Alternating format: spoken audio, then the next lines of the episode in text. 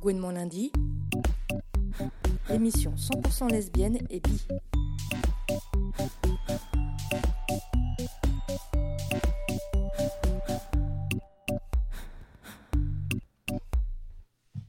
Bonjour et bienvenue sur les ondes de fréquence paru pluriel pour une nouvelle émission de Gouinement lundi réalisée en partenariat avec Homo Micro. Elle est animée ce soir par Lila Bozez et Lucie Oriol. Et pour vous mettre tout de suite dans l'ambiance, on va commencer par un petit son extrait du film Thelma et Louise. You're a good friend. You too, sweetie, the best.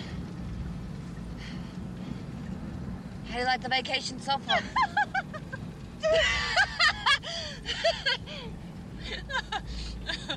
I guess I went a little crazy, huh? no, you've always been crazy. This is just the first chance you've ever had to really express yourself. Bon, on vous souhaite pas le même été que Thelma et Louise, parce que ce soir, dans Gouinement lundi, on vous emmène sur la route des vacances avec une émission consacrée aujourd'hui aux événements lesbiens, bi, trans et féministes de la chaude saison qui s'annonce. Il est temps de vous remettre de votre week-end de Pride et de prendre votre agenda pour y noter les trois événements que nous avons sélectionnés pour cet été. Et si vous avez besoin d'un peu de motivation, nos invités sauront vous convaincre.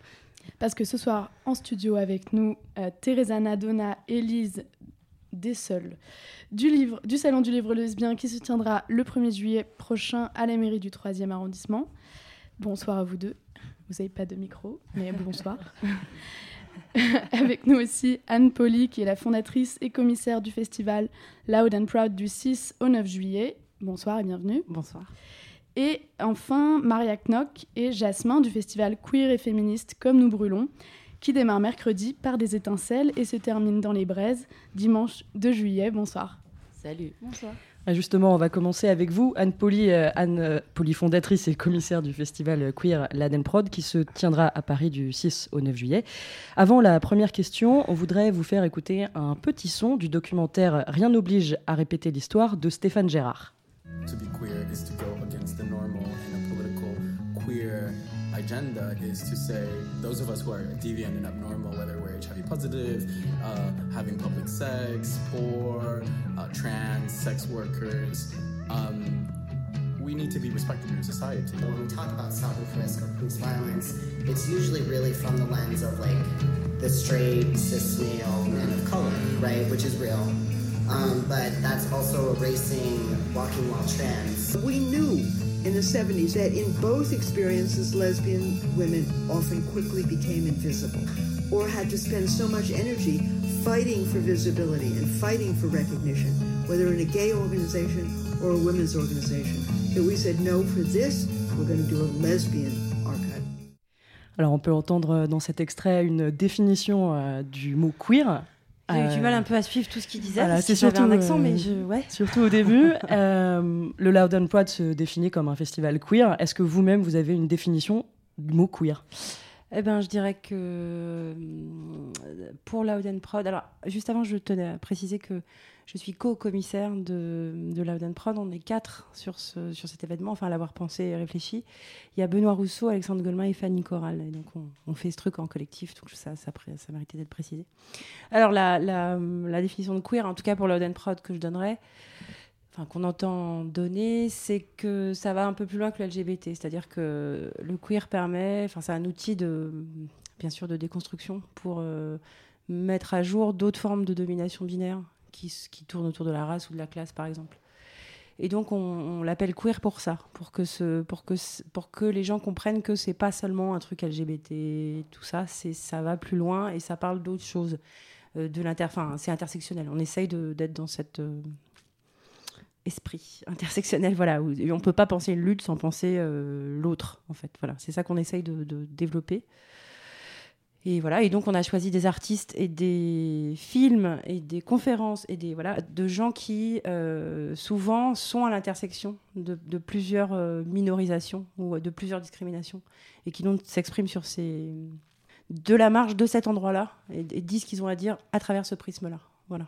Donc c'est ça l'objectif aussi du festival, euh, cette visibilité-là euh, spécifique? Ouais, c'est aussi ça. C'est aussi euh, un des objectifs, c'est d'avoir une visibilité pour les artistes, notamment qu'on qu'on voit pas tellement ailleurs. C'est-à-dire que Bon, depuis peu, les programmateurs de France et de Navarre se sont dit que c'était un super marché business, le queer, donc maintenant il y en a un peu plus. Mais euh, la question, c'est que comment, euh, comment on présente ces artistes-là et comment on dit que, en fait, leur production artistique naît aussi de l'endroit où ils sont. C'est-à-dire qu'elle parle évidemment de leur marginalisation, de leur difficulté à être accepté ou pas, ou de leur, euh, on sait pas, bien, enfin on est tous d'accord autour de cette table pour dire que c'est pas pareil. euh, là d'où on vient, là d'où on parle, quand- on est lesbienne noire, c'est pas la même chose que quand on est, euh, voilà, bon. Et l'idée aussi, c'est que non seulement euh, les festivals et les événements de musique actuelle, par exemple, proposent assez peu de gens queer, et d'autre part, quand ils les proposent, ils, ils invisibilisent justement toute cette partie qui parle de d'où ils créent et pourquoi ils le font. Je vous donne un exemple. Il y a, à la première édition de la Prod qui a eu lieu en 2015, on a fait venir Big Frida, qui est donc la Queen, la queen of Bounce de la New Orleans. Et, euh, en fait, on l'appelle she or he, ça lui est égal. Et donc, évidemment, que son show est basé sur le genre et c'est c'est une, c'est une figure pilier de la queer culture à la Nouvelle-Orléans. Elle a beaucoup œuvré pour que après Katrina, la, la communauté se remette. Enfin, bon, c'est quelqu'un qui est vachement investi, qui a des luttes queer, qui a un show qui est queer. Enfin, on peut pas faire plus queer que ça, quand même. Bon, qui balance quand même ses fesses euh, pendant deux heures en invitant les gens à faire pareil. Et ben, elle est passée à l'Oden Prod et juste après, elle est passée aux Eurocaines de Belfort et elle a été programmée à 18h. Et personne s'est empressé de. Enfin, ils se sont bien gardés de dire qu'elle était queer, que ça venait de ça, que voilà. Donc, en fait, c'est aussi pour montrer euh, ça, justement, que, parfois, le- le- les scènes voulant bien faire invisibilisent quand même par un pensée pur, en fait.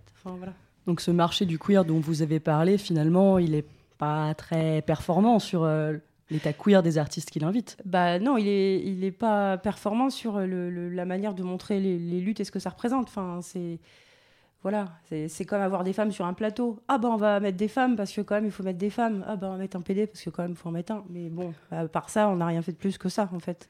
C'est déjà pas mal, on va pas cracher dessus, mais ça, peut- ça, ça peut être plus poussé que ça et plus explicite, plus, plus montré justement pour si on doit faire tomber euh, des incompréhensions, de l'homophobie, euh, ça passe aussi par la visibilité, ça passe par l'explication et la monstration en quelque sorte de- des prismes de lecture, des imaginaires. Et c'est très fort de rencontrer l'imaginaire de quelqu'un. C'est comme ça qu'on comprend qui il est, ce qu'il raconte en fait. Voilà. Donc je pense que on essaye, par exemple, à l'Oden Prod, on, on va faire intervenir notamment Moore Mover, à qui on demande tout simplement de parler de son travail en fait. Parce que voilà encore quelque chose qu'on fait pas souvent. C'est-à-dire qu'on on dit à des gens de venir, on les invite, ah c'est formidable, mais qui sait qu'il il faut bien l'expliquer ce travail. En plus c'est un travail qui est complexe, qui a, a des, des, inspirations qui viennent de divers endroits, qui parlent d'afrofuturisme, qui voilà. Donc c'est intéressant de, donner la parole à ces artistes-là en lien direct avec leur public qui sera euh, là dans, dans la même pièce pour les écouter parler. Mais du coup, euh, le choix de la gaieté lyrique? Pour, euh, voilà, pour faire ça, c'est un endroit qui est assez institutionnel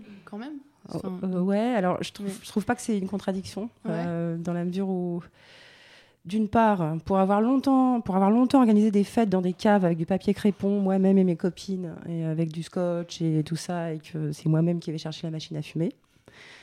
C'est aussi, ça fait du bien aussi. C'est-à-dire que pour une fois, d'abord, on n'est plus dans la cave, on est à la Gaieté Lyrique, qui est quand même un espèce de- d'endroit historique, tout ça. Donc ça, ça veut dire des choses sur la société. Ça veut dire que quand même elle évolue, quand même elle s'ouvre. Et, euh, justement, que ce soit dans un endroit public, quelque part, ça valide euh, une certaine euh, approbation de, la société. Ça veut dire que ça a avancé quand même. Maintenant, on est dans l'institution et on, et check, les as sur la scène de la gaieté lyrique. Ça dit quelque chose. Et au niveau institutionnel et justement volonté publique, euh, c'est quand même intéressant. C'est-à-dire quand même la porte s'est ouverte et c'est aussi une validation pour tous les, pour tous les gens qui se sentent pas encore très légitimes, tous, les gens qui sont pas sortis du placard, tous les gens qui ont du mal parce que dans leur euh, travail, dans leur euh, là où ils sont, ils ont du mal à sortir du placard. Ça peut être une occasion de dire, t'as vu, euh, si à la gaieté lyrique, donc euh, si t'es pas d'accord, à mon avis, c'est toi qui est voilà. On a eu à la première édition des jeunes gens qui nous ont écrit pour nous dire ça, pour nous dire, euh, ben en fait, euh, j'ai montré à ma mère et euh, ma mère a dit ah ouais, ah bah ok, ok d'accord, voilà.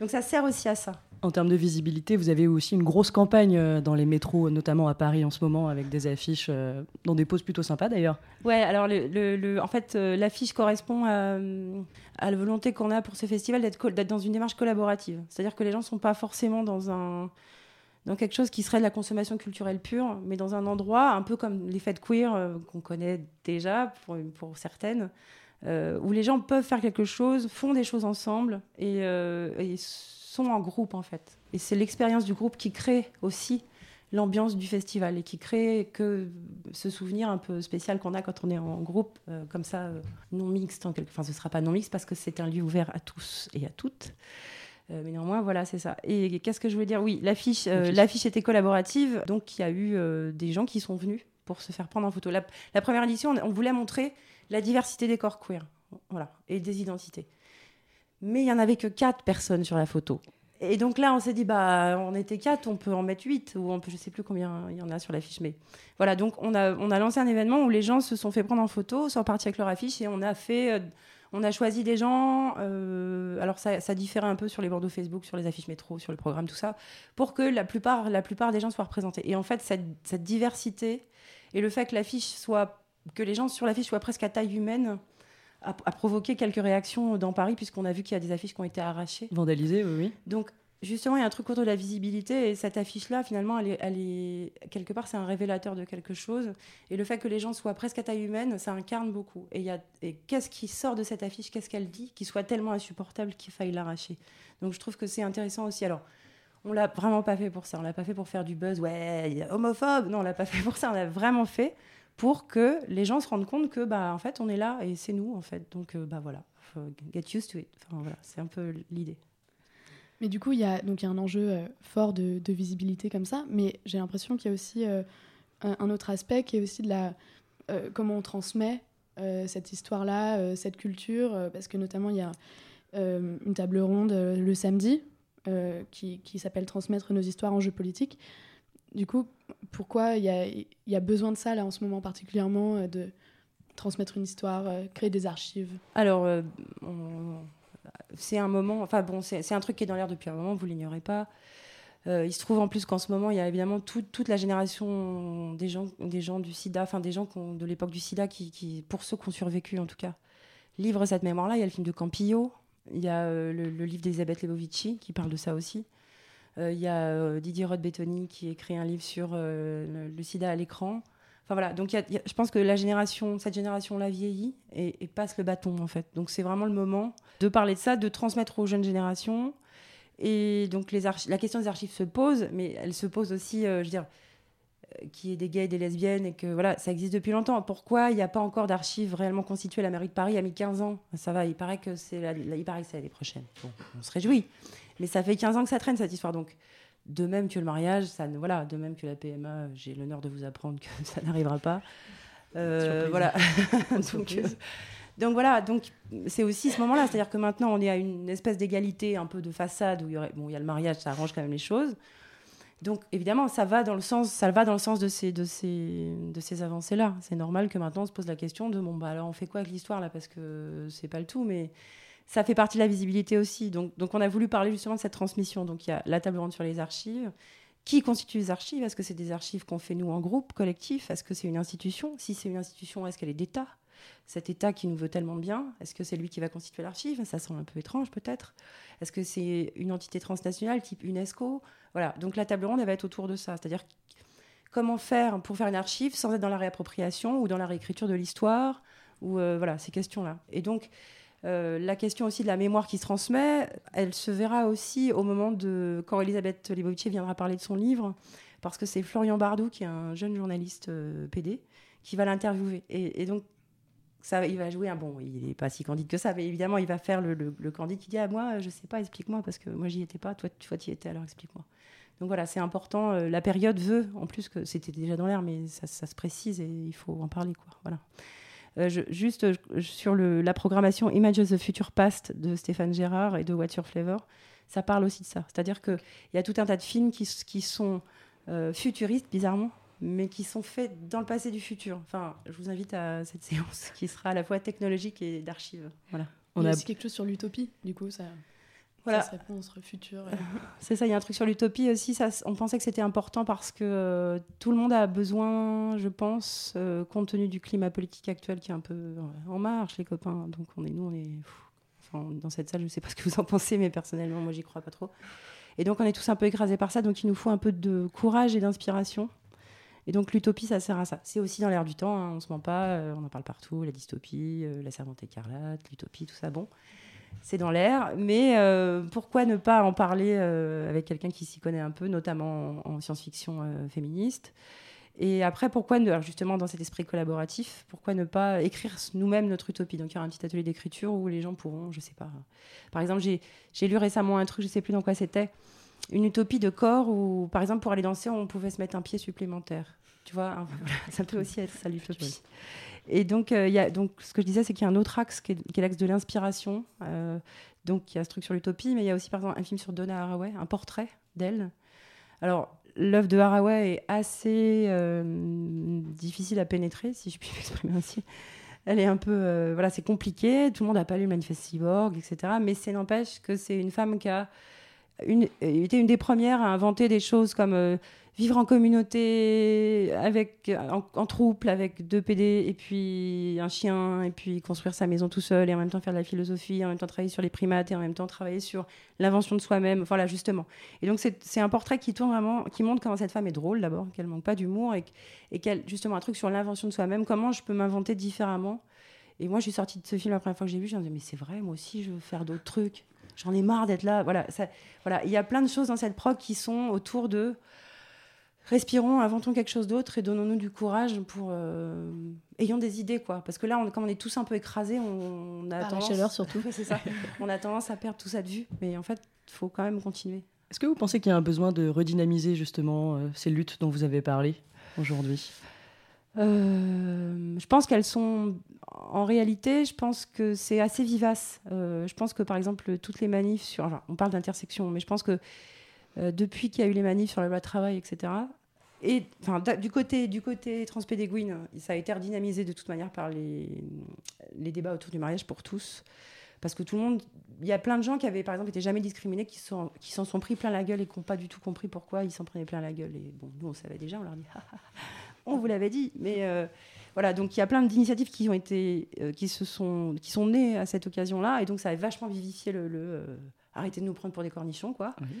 Et dans la jeunesse, plus jeunesse, plus politique, plus gauche radicale, ça a été toutes les manifs sur la loi travail qui ont été lourdement réprimées, et je pense que ça, ça, ça a donné vachement de, Là, on dépasse clairement les questions euh, purement queer en fait. Ouais, mais de toute On manière, le- société, euh, la question queer est de toute manière, euh, comment dire ça, à l'intersection de, de plein d'autres luttes. Enfin, c'est des choix politiques. C'est euh, c'est po- c'est pourquoi est-ce qu'on est encore obligé de, enfin, tout ça. C'est pourquoi l'État fait tout, nourrit toujours au nez. Pourquoi ils mettent du- des gens de sens commun au gouvernement. Pourquoi tout ça est lié. Pourquoi il y a une répression policière euh, qui est comme ça Pourquoi on n'a toujours pas réglé la question des coloniales Pour, pourquoi euh, on n'arrive pas à admettre qu'on a déconné en Algérie Pourquoi Enfin, voilà, c'est quand même. Mais tout ça est lié, évidemment. Et puis, plus on vieillit, plus on le sait.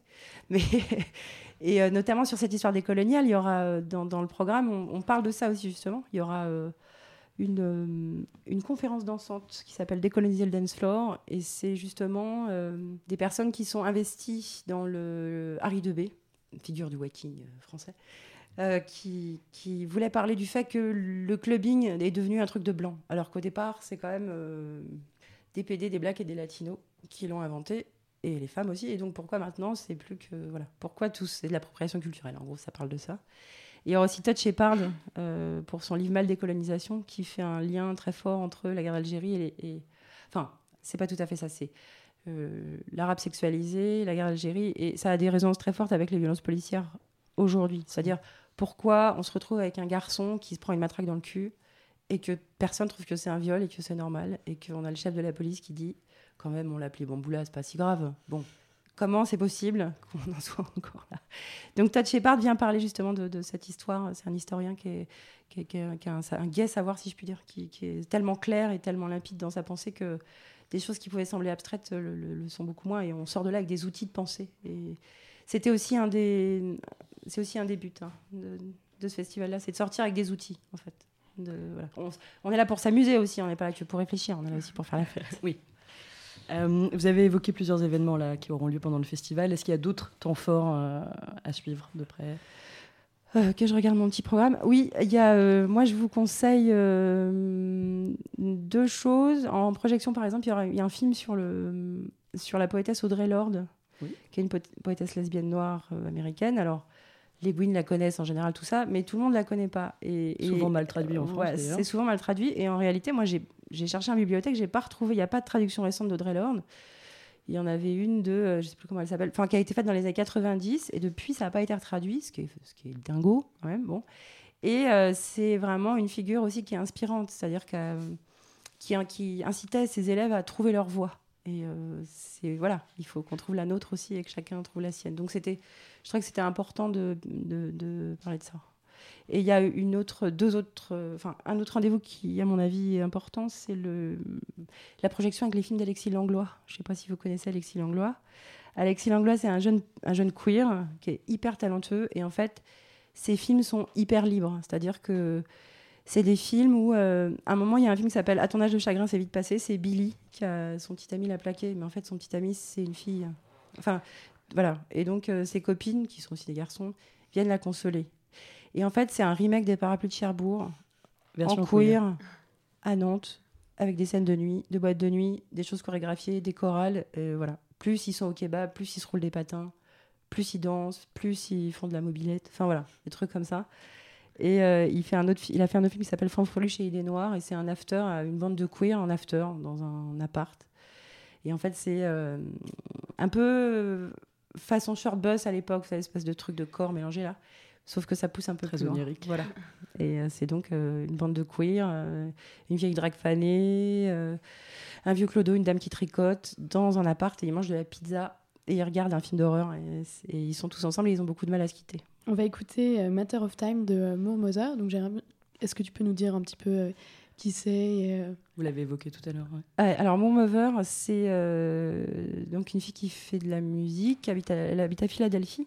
Et elle fait de la musique qui parle beaucoup de, mm, des, des, victimes du racisme, en fait. Des victimes du racisme, par exemple, elle évoque aussi, elle le dit, qu'il que, que, y a des bruits de chaînes dans son album. Il y, a, du sound recording, elle a enregistré des chaînes pour évoquer les esclaves qu'on a enchaînés avant de les faire venir. Enfin voilà. Ça, ça, ça c'est très expérimental, c'est à la fois euh, un peu noise, et ce qui est très bien, c'est qu'elle n'est pas du tout, on l'attend. Dans notre prog, là, il y a plein de, de queer racisés qui sont pas du tout, on les attend. C'est-à-dire que, bizarrement, il y a un, espèce, un effet d'appropriation culturelle à l'envers. C'est-à-dire que, tout d'un coup, ils se mettent à faire de la noise ou du gabber, qui est quand même un truc de blanc prolo, quoi. Et en fait, ça s'inverse. Et en fait, ce festival, il est aussi autour de ça, c'est-à-dire de l'hybridation. Et Moore euh, c'est aussi quelqu'un qui est hyper engagé euh, dans sa ville pour le droit au logement, pour euh, voilà ça. Et en, musique, elle a aussi l'inspiration de l'afrofuturisme. Enfin, elle se revendique de tout ça. C'était l'afrofuturisme, si je suis pas trop idiote à cette heure-ci, c'était de réexpliquer, redire l'histoire de l'humanité, mais en, parlant d'un autre endroit. Donc, Moore je vous conseille non seulement de venir l'écouter, mais l'avoir joué ensuite. Voilà.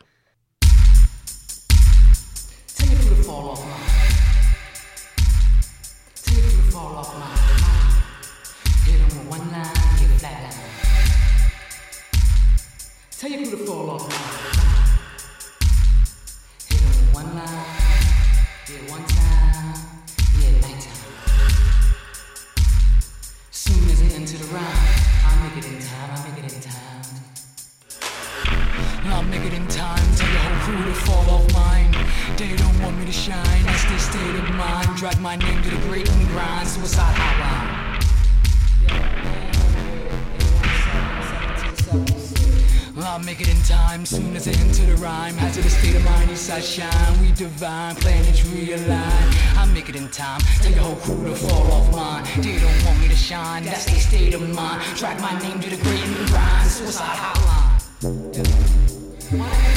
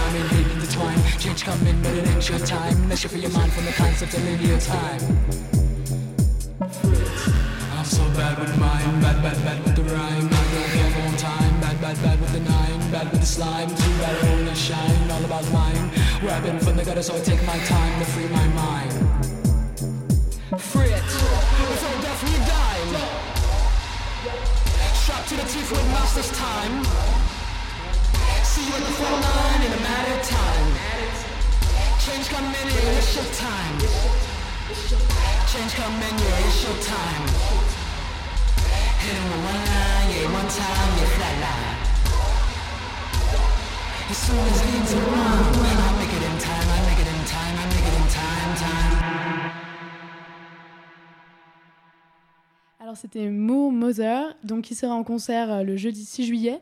Il y a aussi une rencontre le jeudi à 18h30, donc au festival Loud and Proud, qui a lieu du 6 au 9 juillet. Alors merci beaucoup Anne Poli d'avoir participé à Mm. l'émission. Merci à vous. Et puis, ben, j'espère vous y voir à ce Oui. festival. Sera. Au revoir. Au revoir.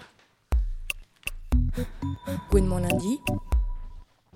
On va s'embraser, on va brûler avec euh, Maria et Jasmin dans un instant, mais d'abord on écoute le reportage de Serena Sobrero et Aurore Picot à la Pride de nuit qui a eu lieu euh, vendredi 23. Bonjour Gwen. Bonjour.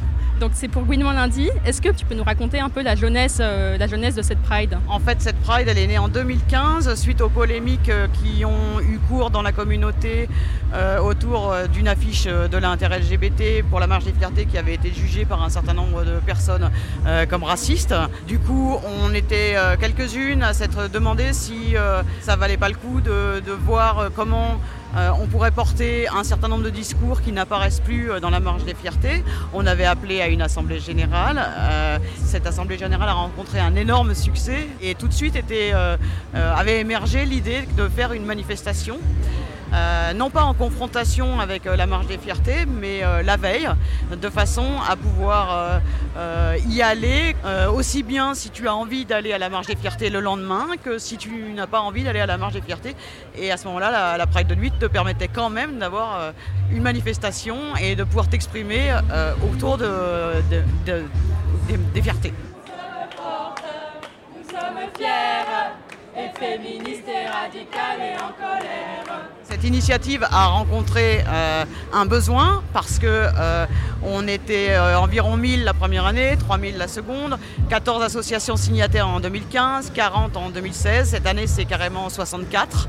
Le parcours, c'est un parcours qui part de la, place des Inno- de la fontaine des Innocents et qui traverse tout le marais euh, pour aller jusqu'à la mairie du 4e. C'est un, un peu symboliquement euh, une façon de manifester euh, chez nous et d'interpeller y compris nos communautés.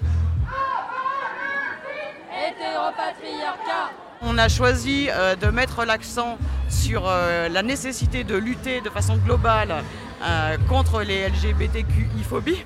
De dire aussi euh, que la politique des droits, si elle est menée toute seule, si elle est menée de manière euh, euh, isolée, en fait, elle ne bénéficie qu'à un certain nombre de privilégiés. Parce que, en réalité, les droits, ça n'existe que si tu peux les faire valoir. Et pour les faire valoir, eh ben, ça dépend des conditions matérielles dans lesquelles tu existes, dans lesquelles tu vis.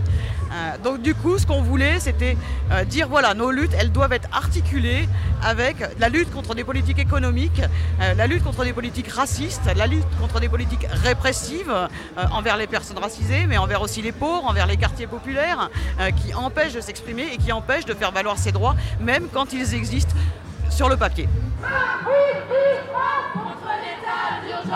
Et du coup, pour revenir un petit peu avec euh, le rapport avec la, la marche des fiertés euh, institutionnelle, on va dire.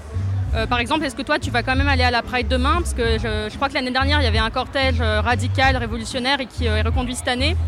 Je ne me retrouve pas dans le discours qui est tenu à la marche des fiertés, qui justement, me semble-t-il, s'institutionnalise de plus en plus et a inversé le sens historique de la, marche euh, et de Stonewall, qui était de défendre d'abord euh, les personnes les plus vulnérables et de s'opposer d'abord aux répressions. Et la marche ne porte pas du tout ce discours. Donc voilà, à la fois pour des raisons personnelles et pour des raisons politiques, moi je n'irai pas. Maintenant, la caractéristique des gens qui sont ici, c'est de ne pas forcément choisir. Il y a une partie qui n'ira pas Et puis il y a toute une partie qui ira euh, manifester demain aussi. Je pense qu'on est tellement maltraité, malmené dans nos vies quotidiennes qu'on ne peut pas euh, euh, bouder dans certains cas cette occasion de, de faire la fête un peu plus généralement sur l'état du mouvement LGBT. Est-ce que pour toi, en fait, la création de cette marche, donc là depuis trois ans, ça entérine un peu une scission? Est-ce qu'on pourrait dire que ça affaiblit le mouvement je ne pense pas que ça l'affaiblit, je pense qu'au contraire, ça permet à un certain nombre de gens qui étaient euh, euh, fatigués, lassés, dégoûtés, pas d'accord, euh, d'avoir un espace, d'avoir encore envie de militer. Et, donc au contraire, je pense que ça lui redonne des forces, ça lui redonne de l'envie. Maintenant, il ne faut pas se leurrer, il y a une fracture, non pas seulement au sein des LGBT, il y a une fracture au sein de la société française nous-mêmes, nous sommes traversés par ces fractures. Donc si on veut effectivement euh, aller vers un peu plus euh, euh, de possibilités de mener des, des, combats communs, il faut aussi que la marche des fiertés dialogue un peu plus avec, les, avec ses marges peut-être. Voilà. Gouinement lundi. Alors, on est sur le plateau de Gouinement lundi avec Maria et Jasmin du coup du festival Comme nous brûlons, qui a lieu du mercredi 28 au dimanche 2 juillet. Alors peut-être un petit point sur euh, qu'est-ce que c'est que ce festival et euh, si tu peux nous dire Un petit point. Donc c'est un festival de, de, cinq jours, donc ça va être un tout petit point pour un relativement gros festival. C'est la première fois qu'on organise ce, festival. Ça va se passer à la station Gare des Mines. Et en fait, ça a été monté à plusieurs collectifs. Donc moi, je fais partie d'un collectif féministe et queer qui s'appelle Brigade du Stupre. Mais on l'a pas fait toute seule. Euh, on l'a fait avec Retard Magazine, Les Amours Alternatives et plein d'électrons, électrones libres, on va dire. Plein de gens euh, non encartés. Euh, comme moi. Comme Jasmin. et donc on a monté ça à plein plein et on a voulu faire un, festival qui est fourmilé justement de disciplines et, d'expression artistique. Donc on a on, pourra y voir des projections, écouter des concerts, euh, voir des performances, euh, parler à beaucoup de gens, etc. etc. Et hum, c'est un festival féministe et queer parce qu'on a tenu à donner en fait cette, enfin essayer de faire occuper cet espace qu'on avait par euh, des femmes, des, gens identifiés femmes et des minorités de genre qui sont absolument et terriblement et désespérément sous-représentés dans toutes les disciplines artistiques et surtout en fait tous ces milieux un peu DIY euh, dans lesquels on est, toutes ces musiques euh, qui vont du punk à l'exp, en fait, enfin on nous fait croire que c'est des trucs de mecs et que si une fille joue, ben, elle joue comme un mec. Il a toute une rhétorique très bizarre. Donc on a voulu donner la place à des gens qui, sont peu là et aussi on a voulu montrer euh, que en fait euh, si tous ces gens sont là et, euh, on a tenu on, on, a essayé aussi beaucoup de mettre en réseau les gens de, les faire collaborer communiquer et comme c'est des, des, gens dont je viens de, citer un peu les, les critères c'est pas des critères des, des, des, gens en tout cas qui, sont dans des positions qui, sont, sous-représentées euh, c'est aussi souvent le cœur de leur travail, ou en tout cas ça transparaît beaucoup. Donc pour ça, c'est un festival euh, féministe et queer. Euh, c'est un festival artistique, mais c'est aussi un festival militant, finalement. Vous avez trois points assez clairs dans la description de votre festival. Est-ce que vous pouvez nous en parler un petit peu Je pense que c'est un festival militant, un peu pour ce que j'ai commencé à évoquer juste avant. je pense que c'est un festival militant, en fait, dès lors qu'il pose des questions en fait, euh, juste très simplement, euh, la question c'est non, c'est pas normal qu'on nous fasse croire qu'on a moins de légitimité à monter sur une scène ou qu'on nous fasse croire que c'est plus difficile de, voir euh, une fille ou quelqu'un qui, qui, correspond et répond pas au code genré qu'on voudrait assigner à tout le monde.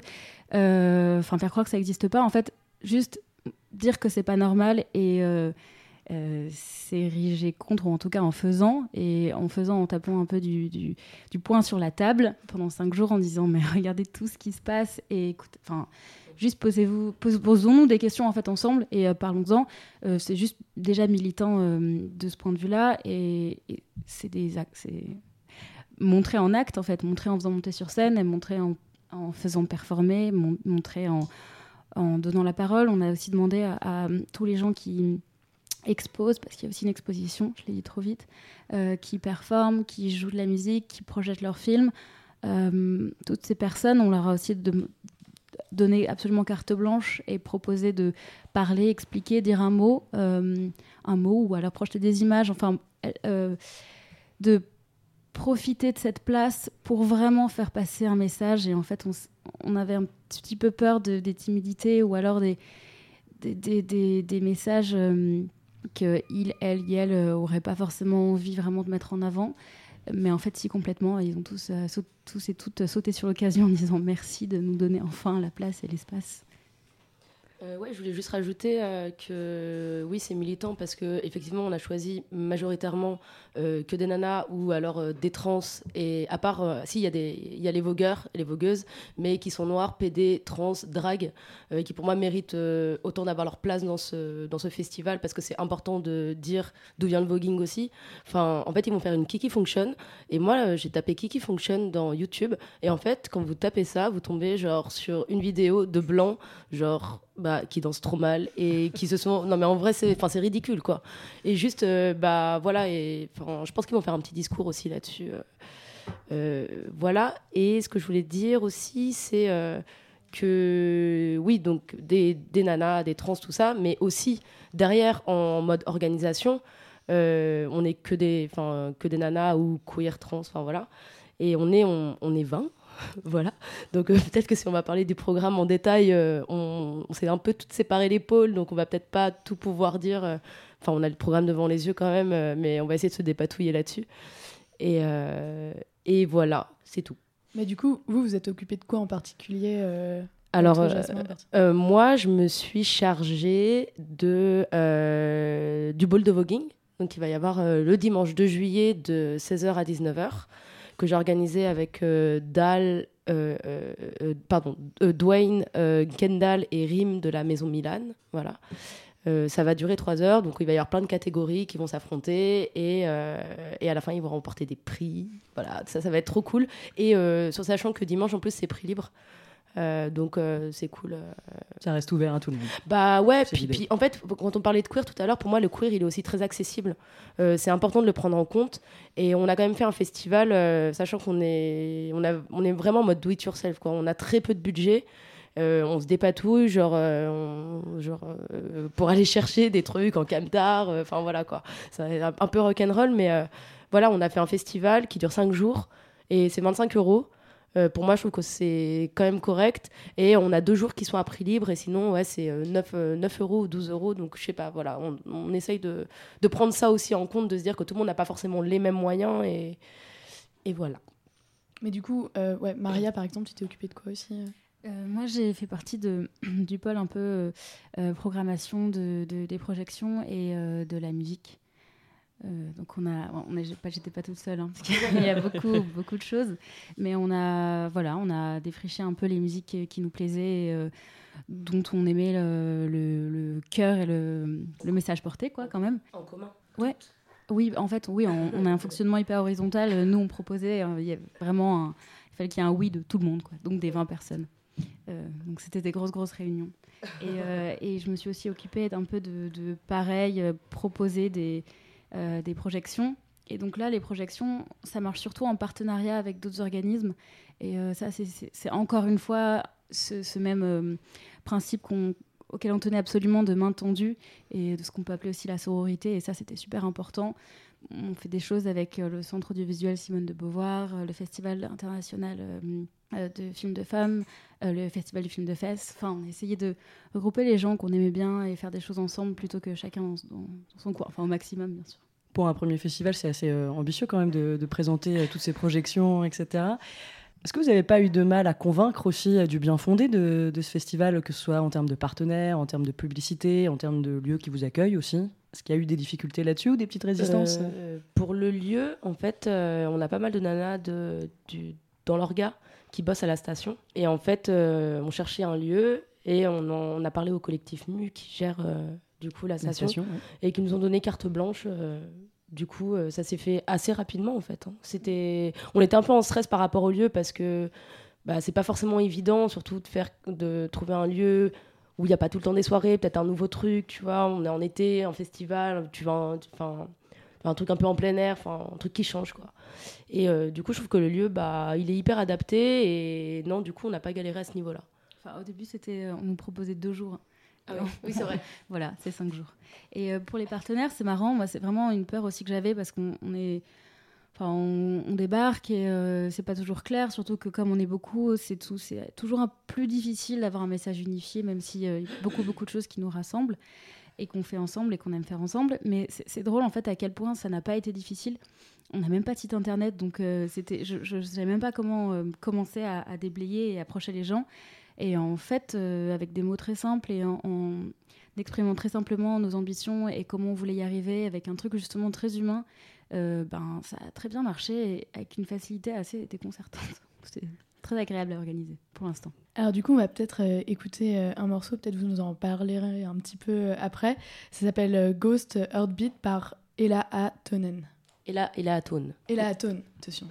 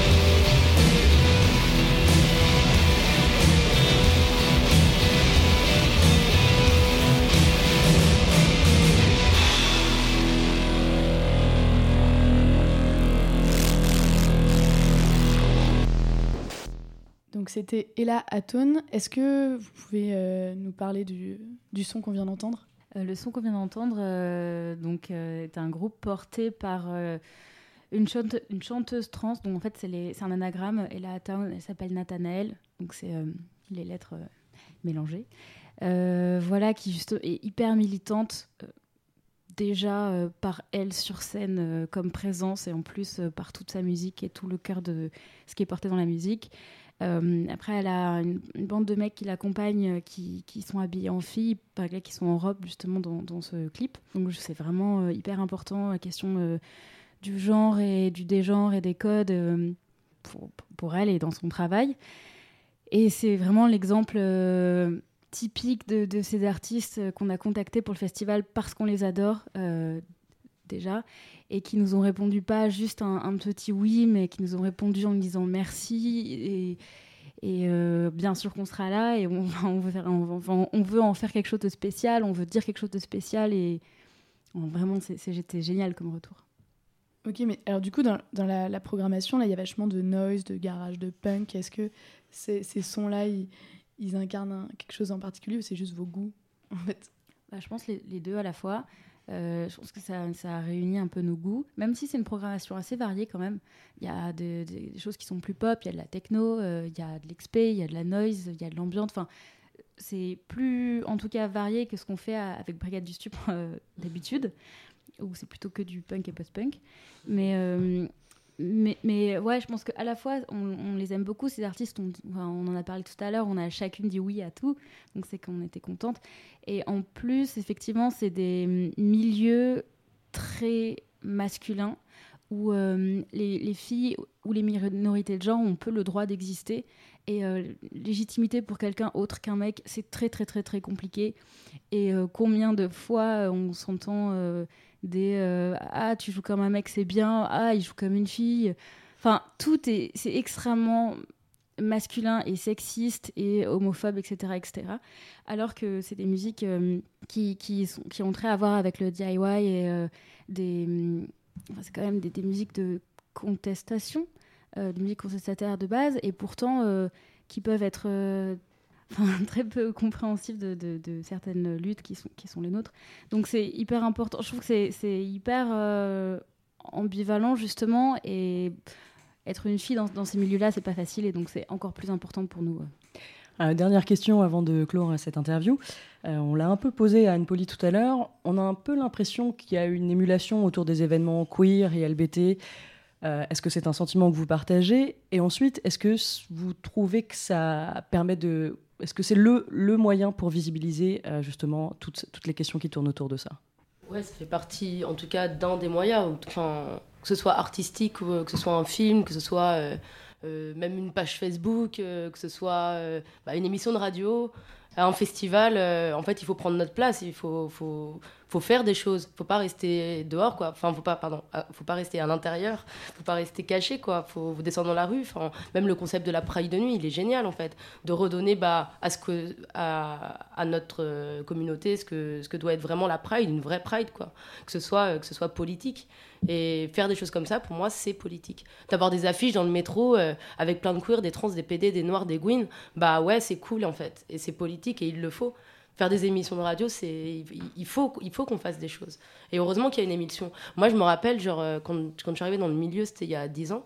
Euh, et, et donc du coup il n'y avait pas Facebook déjà tout ça donc quand tu allais en soirée euh, tu devais trouver genre un petit flyers euh, ah ouais il y a une What's Going On machin clitoris. oui voilà voilà en mode à l'ancienne tu vois et ben maintenant bah grâce grâce aussi je pense aussi aux outils de communication bah maintenant tu as, aussi un désir aussi je pense de de, de, de plein de personnes du coup Un moyen de fédérer aussi, ouais, finalement. mais, mais carrément puis de te monter ta propre soirée puis de te dire aussi que c'est possible et puis de te dire que bah ouais ça peut être cool que tu peux ramener les artistes que t'aimes enfin là rien qu'on le voit le festival effectivement euh, la musique elle est plus elle est complètement différente de ce qu'on peut voir je trouve en soirée euh, où on a principalement de la techno j'adore la techno mais je sais pas avant les Gouines elles faisaient du punk tu vois enfin, à l'ancienne c'était Ça permet aussi de, ouais. ouais, de sortir les gens des clubs finalement. bah, bah, grave, ouais. Et, et du coup, euh, je sais plus ce que c'était ta question parce que pas- parlé. ça y répond, Mais voilà. Je sais pas si t'as Ouais, moi, je voulais juste du coup euh, rajouter, euh, en revenant à la question, euh, mais c'est vrai que, enfin, on entend, enfin on entend souvent, je pense qu'on est tellement des, des petits milieux qu'on a l'impression d'entendre souvent, en fait, ouais, ça court pas les rues, on entend souvent ce côté, ah mais euh, le queer aujourd'hui c'est à la mode, euh, mais en fait il y a parfois un, un petit sous-entendu, comme s'il pouvait y en avoir trop.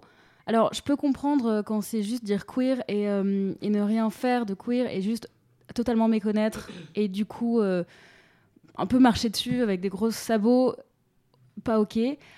Par contre, euh, le fait qu'il y en ait beaucoup, et même si, même si c'était vrai que c'est un concept à la mode qui, je pense, est très. Euh, euh, qu'on peut mettre en doute, mais même si, en fait, je vois pas le, le, côté négatif là-dedans, je trouve ça génial et je comprends pas parfois.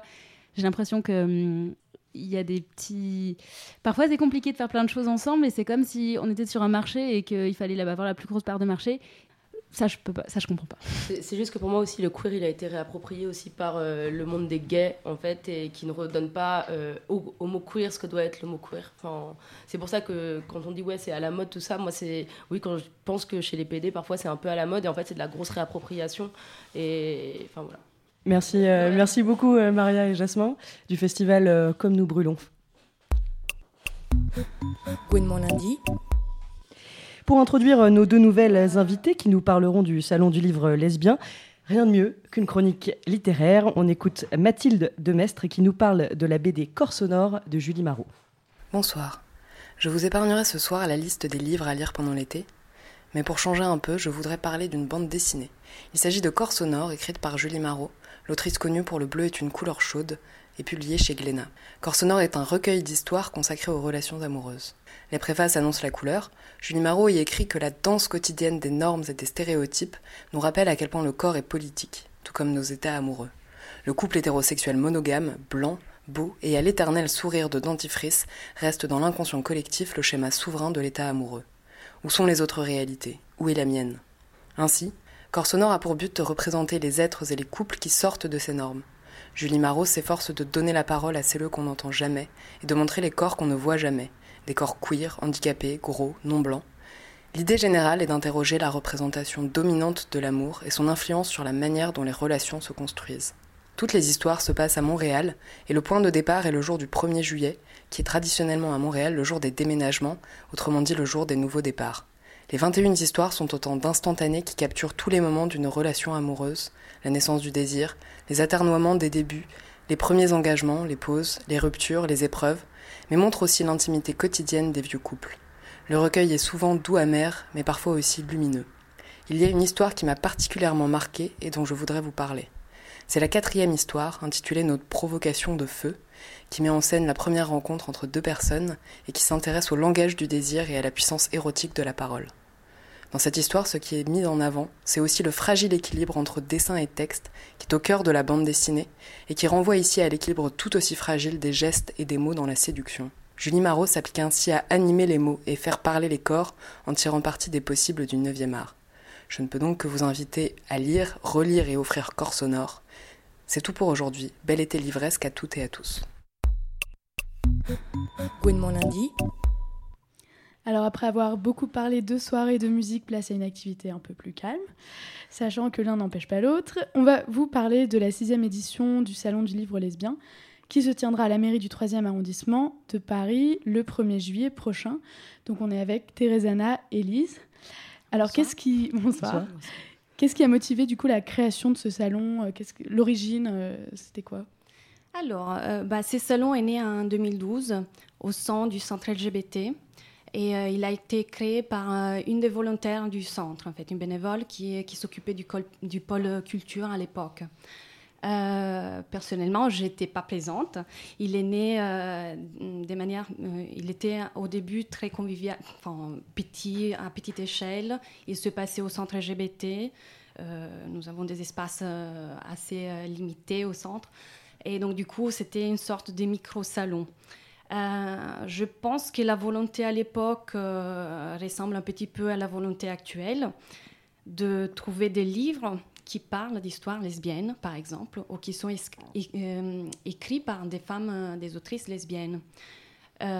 donc la sélection, en fait, on se réinterroge tous les ans sur notre volonté, qu'est-ce que les salons du livre lesbien pour nous, et à savoir que l'équipe euh, des volontaires qui, euh, qui, participent à la création du salon évoluent tous les ans. Donc euh, il y a une remise en question un petit peu permanente. Moi personnellement, je fais partie de l'équipe et j'ai repris la direction après Karine en 2015. Et du coup, voilà, c'était la première question qu'on s'est posée dans la nouvelle équipe. qui on inviterait au salon? Donc on a décidé d'inviter des autrices femmes déjà, soit qui se déclarent euh, ouvertement lesbiennes, euh, soit qui sont elles peuvent être bi, trans ou leurs amis, et voilà, et qui écrivent dans, de, ce deuxième cas de figure autour des thématiques lesbiennes. du coup, nous pensons que c'est utile d'avoir un salon parce que euh, euh, ces textes euh, lesbiens, la littérature lesbienne n'est toujours pas très visible et représentée. Justement, on parle souvent de la crise du livre. On imagine que ça touche d'autant plus la littérature lesbienne. Oui, t'es pour moi. Lise, bah, En fait, on en parle beaucoup et effectivement, on s'est rendu compte de notre enfin d'autant plus Thérézana qui est là depuis plus longtemps, mais qui a une, montée en puissance, on va dire, de, l'auto-édition euh, par rapport aux, autrices qui sont lesbiennes, et, etc. Euh, il y a une crise du livre, certes, mais je pense qu'au-delà de la crise du livre, il y a une crise de la littérature euh, LGBTQIAP+, qui fait que de toute manière, il y a une invisibilité de, de ces problématiques, de ces auteurs, autrices, enfin voilà. Donc, euh, donc oui, c'était une, une, des autrices du, centre, enfin du pardon, du salon qui est très fidèle, Sylvie Géroux, qui disait que à chaque fois qu'elle était sur le salon du livre tout court à Paris, il y avait euh, peut-être une maison d'édition américaine qui était là pour les gays et pour les lesbiennes. Il n'y avait rien en fait, et depuis des années. Donc, euh, donc oui, il y a une crise, une crise du livre LGBT, je pense, en France. effectivement, bah, quand on va à la FNAC pour chercher des, des livres, les étalages. Pour ne pas les citer. Et bah, par exemple, une librairie. Euh, euh, bah, il est très difficile de trouver euh, des livres lesbiens. Donc on ne sait pas forcément quoi demander, etc. Il faut alors aller dans des librairies spécialisées un petit peu, LGBT. Donc, Violette Co notamment est partenaire, partenaire officiel du Salon du livre lesbien depuis trois ans. Euh, mais aussi les mots à la bouche, euh, même s'ils si, ils ont un rayon plus confiné, plus, euh, plus, plus, petit. Voilà. Et du coup, l'intérêt du salon est d'abord de connaître ces autrices, leurs ouvrages, mais aussi les maisons d'édition, les rencontrer, les, les, peu de maisons d'édition qui, qui, sont, qui se sont lancées dans les thématiques LGBT. Il y en a trois notamment qui sont spécifiques lesbiennes, il n'y en a que trois en France. Euh, donc dans, Ouais, dans l'engrenage, Reine des Cœurs, qui est la, la dernière née euh, et qui, qui, viendra au salon cette année, euh, et KTM Édition. Mais voilà, il y a très peu d'ouvrages. Maintenant, par contre, il y a de plus en plus aussi de, livres en auto-édition. Donc, c'est les autrices même qui se mettent en avant et qui, qui décident de, ne pas passer par une grande maison d'édition, mais voilà, pour pouvoir publier leur livre. Justement, je voulais parler du, type de livre qu'il y a. Il y a une majorité d'autrices françaises et il y a, je crois, vraiment pas beaucoup de romans graphiques ou de bandes dessinées. Est-ce que c'est un, choix? Est-ce qu'il y a une volonté à un moment de s'ouvrir à l'international. Bah, disons que pour l'instant, notre public est euh, français. Donc, euh, déjà, on, s'est un peu, petit peu concentré sur les euh, romans, essais, etc., français et francophones. Euh, mais il est vrai que euh, le, salon prend un peu d'ampleur. du coup, on en entend un petit peu parler à l'international. Et depuis l'année dernière, on a quelques autrices qui viennent de pays non, au-delà de la France. Il y a une autrice qui est venue de Belgique l'année dernière, euh, une qui venait des Pays-Bas et une des États-Unis. Et cette année, nous avons euh, une autrice canadienne. Et ce qui est extraordinaire parce que nous partons avec un budget de 0 euros. Donc, euh, euh, nous ne pouvons pas euh, payer les billets, les déplacements et les frais des, des autrices. Et du coup, elles sont, il y en a qui sont prêtes à venir sur leur denier Canada et c'est super. Euh, pour l'absence de bande dessinée ou de roman graphique, c'est vous, vous Alors, parliez en off du, oui. du festival de la bande dessinée. Oui, oui. Bah, en fait, ce n'est pas une absence. Nous avons quelques... enfin, cette année, nous avons une bande dessinée euh, de Cab, euh, slash et moi. Euh, L'année dernière, on avait euh, Muriel Doru qui, venait de publier une bande dessinée. Euh, on a quelques bandes dessinées, mais c'est vrai qu'elles sont sous-représentées. Euh, mais peut-être que c'est aussi parce qu'il y a d'autres salons qui sont un peu plus spécifiques. Euh, notamment euh, bah, les salons euh, de la BD de l'illustration LGBT qui, a eu lieu au, centre LGBT, euh, qui, qui était à sa troisième édition l'année dernière. Et puis euh, pour ce qui est de, des romans graphiques, euh, enfin, euh, juste pour information, il, il existe un autre salon de la jeunesse euh, et de l'enfance, on va dire.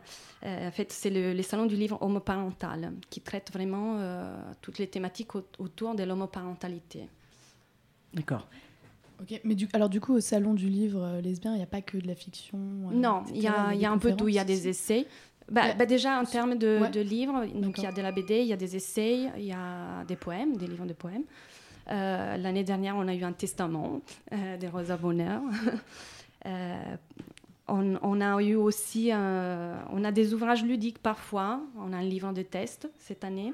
Euh, et on avait un puzzle littéraire l'année dernière, de Claire Ponceau, qui venait justement de Belgique. Euh, donc, nous, euh, aimerions euh, ouvrir ultérieurement et montrer vraiment la diversité de la littérature lesbienne. Il n'y a pas que des romans, il n'y a pas que des histoires d'amour, il y a aussi voilà, des essais, d'autres choses. Et alors du coup, vous pouvez nous parler peut-être de la, des conférences qui, va, qui vont avoir lieu? Oui, alors du coup, il y a une super conférence demain, faut venir, avec Marie Jobonnet, qui est euh, une historienne, euh, a priori, plutôt enfin, de l'art en fait, mais qui a énormément travaillé aussi sur, euh, bah, le lesbianisme à travers la littérature et l'art, etc. Euh, elle a écrit notamment un, ouvrage qui s'appelle Simone de Beauvoir et les femmes. Voilà, c'est un petit teaser s'il en est. Euh, elle a écrit sa thèse sur les relations amoureuses entre les femmes entre le XVIe et le XXe siècle. Donc effectivement, il y a, de quoi faire. Et un autre qui s'appelle Qu'est-ce qu'une femme désire quand elle désire une femme? Donc voilà, Marie Jobonnet, elle a participé euh, au début du MLF, elle a connu Simone de Beauvoir, elle a participé à la création aussi des Gouines Rouges et du Front homosexuel d'action révolutionnaire. Donc c'est euh, voilà.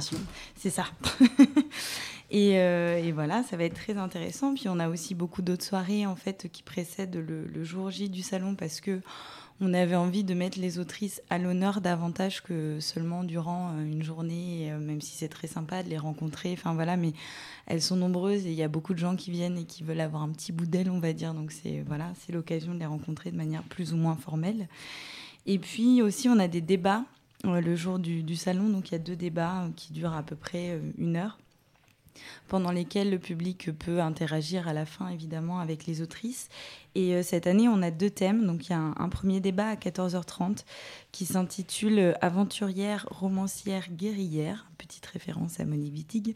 Expression, représentation et signification du lesbien dans le processus d'écriture. Parce que justement, comme le disait Thérésana tout à l'heure, en fait, on s'interroge tous les ans sur qu'est-ce que c'est que le livre lesbien, parce que c'est un petit peu notre nom, en fait. Et, euh, et ben finalement, est-ce que ce sont des autrices lesbiennes qui écrivent des livres? Est-ce que ce sont des autrices qui écrivent des livres lesbiens Enfin voilà. Et donc on avait envie de réfléchir avec nos invités au sens euh, du terme-là et peut-être de parvenir à une définition qui sera éphémère, hein, probablement et subjective, mais voilà. Et donc on a un deuxième débat euh, à 16h45 qui s'appelle euh, Her Story, donc le jeu de mots un peu illustre maintenant, quand lesbianisme rime avec féminisme parce que justement, je pense qu'on arrive de plus en plus, euh, ben, ce qui a été dit tout à l'heure par, euh, par tout le monde finalement, euh, au niveau de ces luttes intersectionnelles, je pense que c'est très important de, de, faire rimer les deux mots, qui le ils riment déjà, euh, pour voir justement en termes de, bah oui, de, voilà, de convergence des luttes, qu'est-ce que, enfin, qu'est-ce que ça fait? Est-ce qu'on peut écrire aussi un roman euh, lesbien en étant féministe? Et comment? Et qu'est-ce que ça interroge? Et quelles sont euh, les problématiques, les processus, etc. Vous avez euh, mentionné Marie Jobonnet, mais euh, dans la présentation de votre programme, vous avez aussi deux coups de cœur qui sont Marie-Ève Lacasse et Marie-Hélène Branciard, c'est ça? Mm. Est-ce que vous pouvez nous expliquer pourquoi, pourquoi ces deux choix? Je laisse Thérèse à répondre. Bon, alors, il faut savoir que, que nous avons cette année 30 autrices qui seront présentes. Et euh, nous essayons de donner la possibilité à chacune d'entre elles euh, de s'exprimer si elle le souhaite, etc. Donc, euh, au, moment de l'inscription, elle nous signale si elle souhaite participer éventuellement à un débat, une soirée, etc. Parce qu'il y en a certaines qui sont plutôt timides et réservées. Parmi celles qui, qui souhaitent participer, nous faisons une sélection en fait et nous lisons tous les livres à l'intérieur de l'équipe avant les salons et essayons de, euh, bah, de, mettre, de grouper certaines personnes qui ont des thématiques peut-être un peu euh, similaires ou bien qui ont un parcours un peu similaire. Euh, dans ces cas-là, alors c'est deux, deux, romans qui, qui nous ont plu en général, à la fois pour l'histoire et pour la manière dont l'histoire est racontée. la sensibilité, du coup, et le, style des, des autrices. Euh, Marie-Ève Lacasse a écrit euh, un livre, euh, Peggy dans les, dans les phares, qui parle de l'histoire d'amour entre Françoise Sagan, donc célèbre écrivaine, et Peggy Roche, mannequin, styliste. Elle a travaillé pour elle. Ces deux femmes ont eu une histoire d'amour qui a duré 20 ans et euh, qui, a, qui, a, été euh, invisibilisée. En fait, on n'en parle jamais, on a très peu de photos d'elle euh, et souvent Peggy est en arrière-plan. du coup, par contre, c'est une grande histoire. Elle a duré quand même 20 ans. À une époque, ils ont habité ensemble. Et, Peggy était obligée de partir quand il y avait des, des, fêtes à la maison et, arriver après les invités pour ne pas montrer qu'elle habitait dans la maison. Euh, du coup, c'est une histoire assez exceptionnelle qui, euh, concerne deux personnages célèbres. Et euh, la manière dont elle est racontée, donc c'est une biographie un peu romancée parce qu'on ne connaît pas mm, dans les détails les termes de leur relation. mais cette histoire a été racontée avec beaucoup de sensibilité et du coup c'est assez émouvant.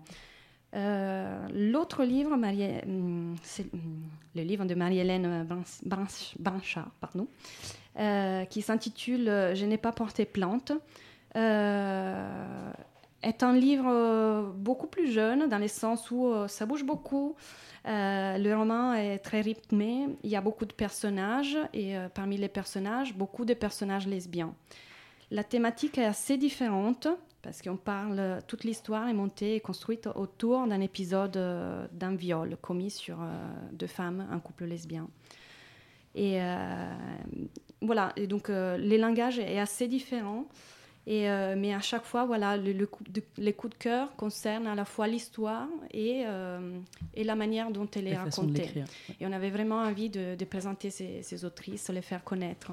Et l'intérêt des, euh, des, soirées littéraires, c'est vraiment, elles sont assez intimistes, elles se passent pour la plupart du temps au centre LGBT, parfois chez l'un de nos partenaires, notamment les, les Barouf. Et euh, ça permet d'avoir un, contact direct avec les autrices, de pouvoir leur poser des questions, de connaître un petit peu euh, leur vécu, euh, leur, parcours, voilà, leurs difficultés peut-être aussi. Merci, merci beaucoup. donc je le rappelle, le Salon du Livre Lesbien se tiendra le samedi 1er juillet de 14 à 18h à la mairie du 3e arrondissement. Pour le Salon du Livre lesbien, comme pour les deux autres événements de ce soir, que ce soit euh, Comme nous brûlons et La Oden Pride, vous pourrez évidemment retrouver toutes les informations pratiques et utiles sur leur euh, page, page Facebook respective. Euh, et, voilà, l'émission touche à sa fin, Lila. Et c'était aujourd'hui la dernière de la saison. Merci à toutes celles qui ont participé à cette émission et vos émissions de l'année. Isabelle Field, Léa Lougiter, Lucie, Oriol, Mathilde Mestre, Juliette Amé, Nina Guilherme, Amandine Miguel, Hélène Tanet et Serena Sobrero. On termine avec Dina Abdelwed qui sera en concert le samedi 8 juillet pour le festival Loud and Proud.